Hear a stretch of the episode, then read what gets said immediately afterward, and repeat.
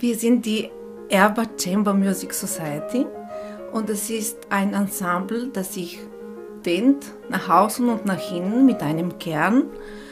Und im Kern sitzen äh, meine Kollegen, die Geigerin Clara Flieder, der Cellist Christoph Pontion und meine Wenigkeit Biljana Zinlikova, Pianistin. Und wir laden zu unseren Konzerten einfach Freunde und Freundinnen äh, aus unserem Musikerkreis. Das sind Menschen, mit denen wir jahrelang schon äh, in verschiedenen Formationen gespielt haben, mit denen wir die Erfahrung gemacht haben, es funktioniert gut. Der Dialog ist auf Augenhöhe und es entstehen andere Perlen. Und wir haben einen roten Faden. Und das ist die Unterstützung junger Künstlerinnen und Künstler. Das ist uns sehr wichtig. Und äh, warum ein roter Faden? Weil die Farbe so eine prägnante ist und weil es sehr wichtig ist, finde ich, für unsere Musikerinnen-Gesellschaft, die jungen Menschen ganz tatkräftig zu unterstützen. Und wir drei, unser Kern der Erber Chamber Music Society, wie auch, auch unsere Kolleginnen und Kollegen, mit denen wir spielen, sind eigentlich alle unterrichtende Menschen und wir können sozusagen direkt aus der Quelle herausschöpfen. Und es ist sehr wichtig, äh, auch junge Menschen zu präsentieren, von denen wir auch nicht nur das, die Gewissheit, sondern auch das Gefühl haben, sie können auch äh, wertschätzen das, was sie machen und sie haben vielleicht auch schon längerfristig einen Fahrplan, sage ich mal immer gern, auch im Unterricht einen Fahrplan, eine Vorstellung und nicht nur einfach nur so vage Visionen. Nichts gegen vage Visionen, das ist natürlich wunderbar, aber äh, eine klare Vorstellung spricht auch für sich und das ist, glaube ich, sehr wichtig. So ist unsere erste Saison auch aufgebaut mit jungen Menschen, die in den Programmen drinnen ganz fest installiert sind, sage ich mal, die sich dann auch präsentieren. Die nächsten Konzerte, die bevorstehenden Konzerte, die Termine sind 2. März und 24. Mai. Drittes und viertes Zykluskonzert, das heißt, zwei hat es schon gegeben. Genau. Und was erwartet das Publikum bei Konzert 3 und 4? Beim Konzert 3 kommt ähm, eine andere Perle, nämlich eine Perle der Streicherkammermusik aus der Königsdisziplin Streichquartett. Und da kommt noch einmal unser roter Faden äh, wieder äh, ins Spiel, nämlich ein sehr junges Streichquartett. Das ist fast ein bisschen ungewöhnlich in diesem Alter, eine Formation, die sich schon seit Jahren eigentlich hält. Da sind vier junge Mädels im Alter von 14 bis 17 Jahren. Die sind alle noch keine Studentinnen und sie meinen es aber ernst. Und das ist so schön. Das ist das Dopplerquartett und sie werden das Streichquartett von Debussy spielen.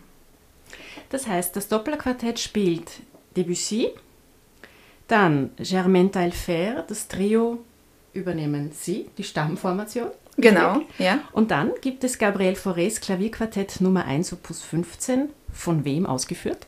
Da ist wieder unser Kern dabei und an der Bratsche ist unser geschätzter Kollege Herr Thomas Sellitz, der hier an der MDW Universität für Musik und Darstellende Kunst Wien unterrichtet. Das Klavierquartett von Fauré ist ein Schwerpunkt in der französischen Kammermusik und das bietet sich einfach auch sehr gut an, da wir auch ein Jubiläum 100 Jahre Gabriel Fauré haben. Zum Klaviertrio von Germaine Talfer möchte ich sehr gerne ein paar Worte sagen, denn mir persönlich liegt das auch sehr gern am Herzen, denn ich habe sogar eine Solo-Klavieraufnahme mit den drei weniger berühmten von Groupe de Six.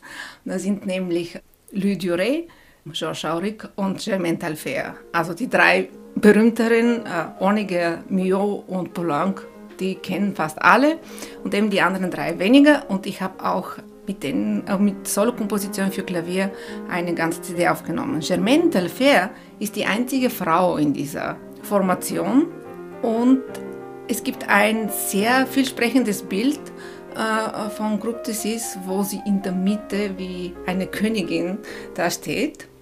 Und ich finde, ihr Klaviertrio ist sehr charmant und es wird so oft wie möglich gespielt zu werden. Es ist richtig schön und sehr, sehr farbig. Ein französisches Programm am 2. März im Ehrbar-Saal beim dritten Zykluskonzert der Ehrbar Chamber Music Society.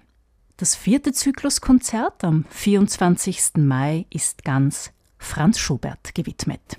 In einem Interview für das äh, Halbjahresbuch vom Ehrbar-Saal wurden wir gebeten, wir drei etwas über das Schubert-Programm zu sagen. Und meine Antwort war, was kann man denn darüber sagen? Der Name spricht für sich. Äh, meine Kollegen haben natürlich dann weitergesprochen und es ist auch schön, doch immer irgendwas Neues über Schubert zu sagen oder wenn es nicht neu ist, wenigstens etwas Spezielles. Ehrlich gesagt, diese Musik ist so, so innig und so göttlich, dass mir tatsächlich die Worte fehlen. Wir haben zwei Meilensteine aus der Instrumentalliteratur, aus Instrumentalwerken von Franz Schubert, nämlich das äh, Trio in S-Dur, Opus 100 und, welch eine Überraschung, das Forellenquintett. und wir freuen uns unheimlich darauf, dieses Programm dem Wiener Publikum in diesem Saal und in dieser Besetzung vorzustellen. Wer äh, komplettiert das Quintett? An der Bratsche ist Johannes Flieder, Mitglied der Wiener Symphoniker. Und am Kontrabass äh, werden wir Thomas Huber hören, Mitglied des Orchesters der Volksoper. Thomas Bieten. oder Tommaso? Ha, das ist eine gute Frage. Beides. Also äh, laut Bass heißt er Thomas, aber alle kennen ihn als Tommaso und deswegen schreibt er sich auch in allen Programmen als Tommaso. Weil Sie gesagt haben, äh, welche Überraschung das Forellenquintett man kennt es, aber man hört es immer wieder neu, es begeistert immer wieder aufs Neue. Diese Musik ist unsterblich. Der Zauber ist immer wieder da, finde ich. Ja, aber das, das Schöne am Zauber ist auch, dass es manchmal nicht so zauberhaft sein kann. Also das ist vielleicht ein Teil von dieser Routine, von der wir oft sprechen. Also manchmal verliert vielleicht auch in einem Estor-Trio von Schubert ein Teil, ein klitzekleiner Teil vom Zauber geht weg vielleicht, um dann wieder Platz zu machen für, für eine neue Einsicht. Das ist es. Das ist die Bewegung. Es geht um die Bewegung drin.